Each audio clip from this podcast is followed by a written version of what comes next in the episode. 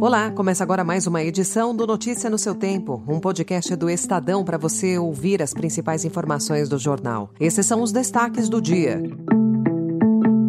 Lula se alinha à China e contesta a hegemonia do dólar. PT pressiona Haddad por derrubada do teto de investimentos. E São Paulo terá app com alerta para a polícia e SAMU em escola pública e privada. Hoje é sexta-feira, 14 de abril de 2023. Estadão apresenta Notícia no seu tempo.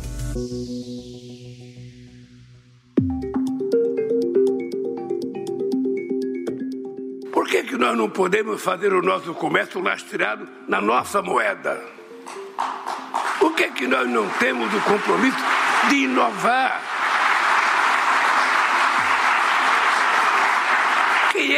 Quem é que decidiu que era o dólar a moeda depois que desapareceu o ouro como paridade? Por que, que não foi o ien?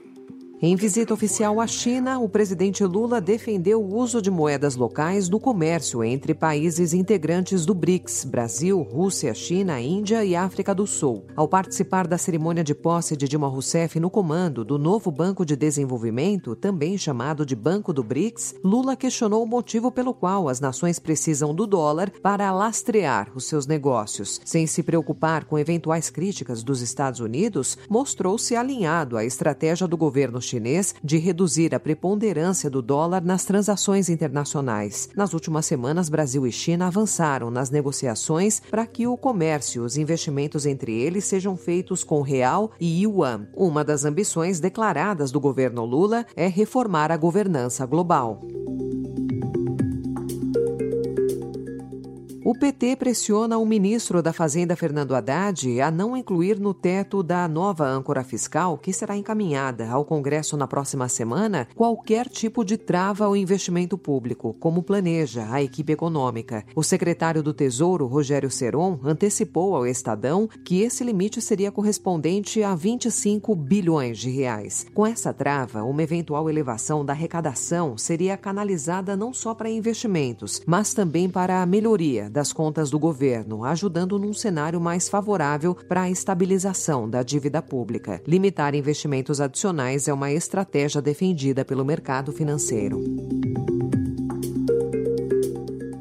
O Ministério da Fazenda prepara para maio um pacote que tem o objetivo de impulsionar a economia com ações sustentáveis. Batizado de Plano de Transição Ecológica, o projeto está dividido em seis eixos, com medidas escalonadas ao longo dos próximos meses. O pacote verde inclui incentivos para o mercado de crédito de carbono, produção de painéis solares e ampliação da participação de produtos da floresta nas exportações, entre outros pontos.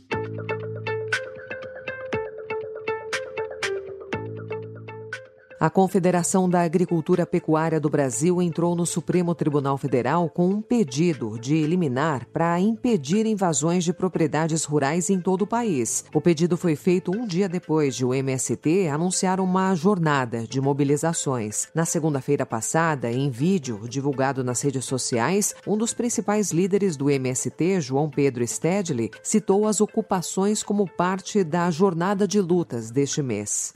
Nesse mês de abril, o nosso movimento fará muitas manifestações na defesa da reforma agrária.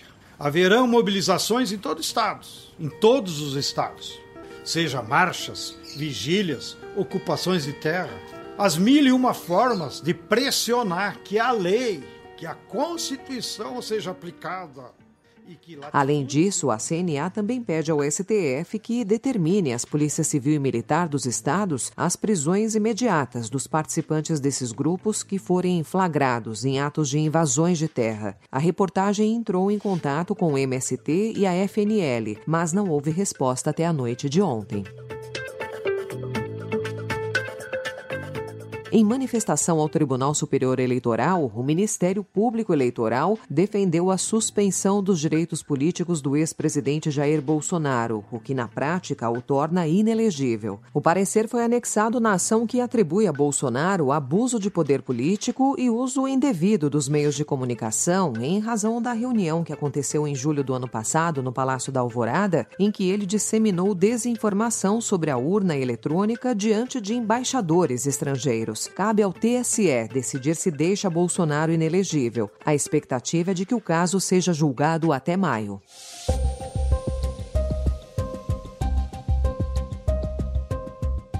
A divulgação de documentos secretos do Pentágono em um site de bate-papo teve dois importantes desdobramentos ontem. Primeiro, a revelação de um relatório de inteligência dos Estados Unidos sugerindo que a China aceitou enviar armas à Rússia, que é o maior temor do Ocidente no esforço para ajudar a Ucrânia na guerra. Em paralelo, o FBI identificou o responsável pelo vazamento, que foi preso em Massachusetts. Jack Douglas Teixeira tem 21 anos, faz parte da Guarda Aérea Nacional, trabalhava numa base militar e é especializado em inteligência. Segundo o Departamento de Justiça, ele deve ser julgado com base na lei de espionagem.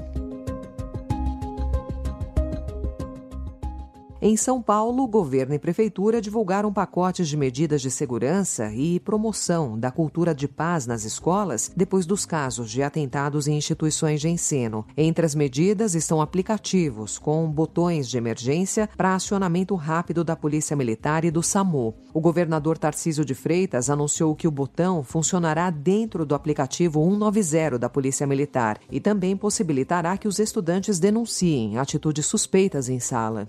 Por esse aplicativo vai poder informar imediatamente a ocorrência de algum problema. Apertando um botão e a gente vai ter aquela informação georreferenciada, isso vai para a central de operações da polícia para a gente destacar a viatura mais próxima para aquela escola. Sem burocracia, sem passar pelo atendimento 190. Já a Prefeitura vai lançar no dia 19 o próprio aplicativo, chamado Botão de Alerta, que vai funcionar para as unidades escolares municipais, estaduais e particulares da capital paulista. No caso do Botão de Alerta, apenas profissionais da educação poderão pedir por socorro. Notícia no seu tempo. As principais notícias do dia no jornal O Estado de São Paulo. Com muitos brilhos me vesti depois me pintei, me pintei,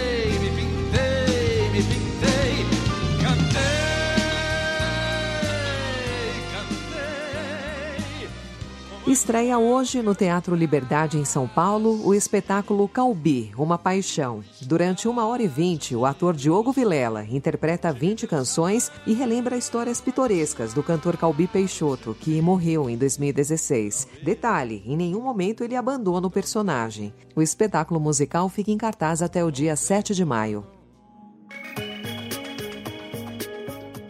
Essa foi mais uma edição do Notícia no seu tempo, com apresentação e roteiro de Alessandra Romano, produção e finalização de Felipe Caldo. O editor de núcleo de áudio é Manuel Bonfim. Obrigada pela sua escuta até aqui e um excelente fim de semana. Você ouviu Notícia no seu tempo.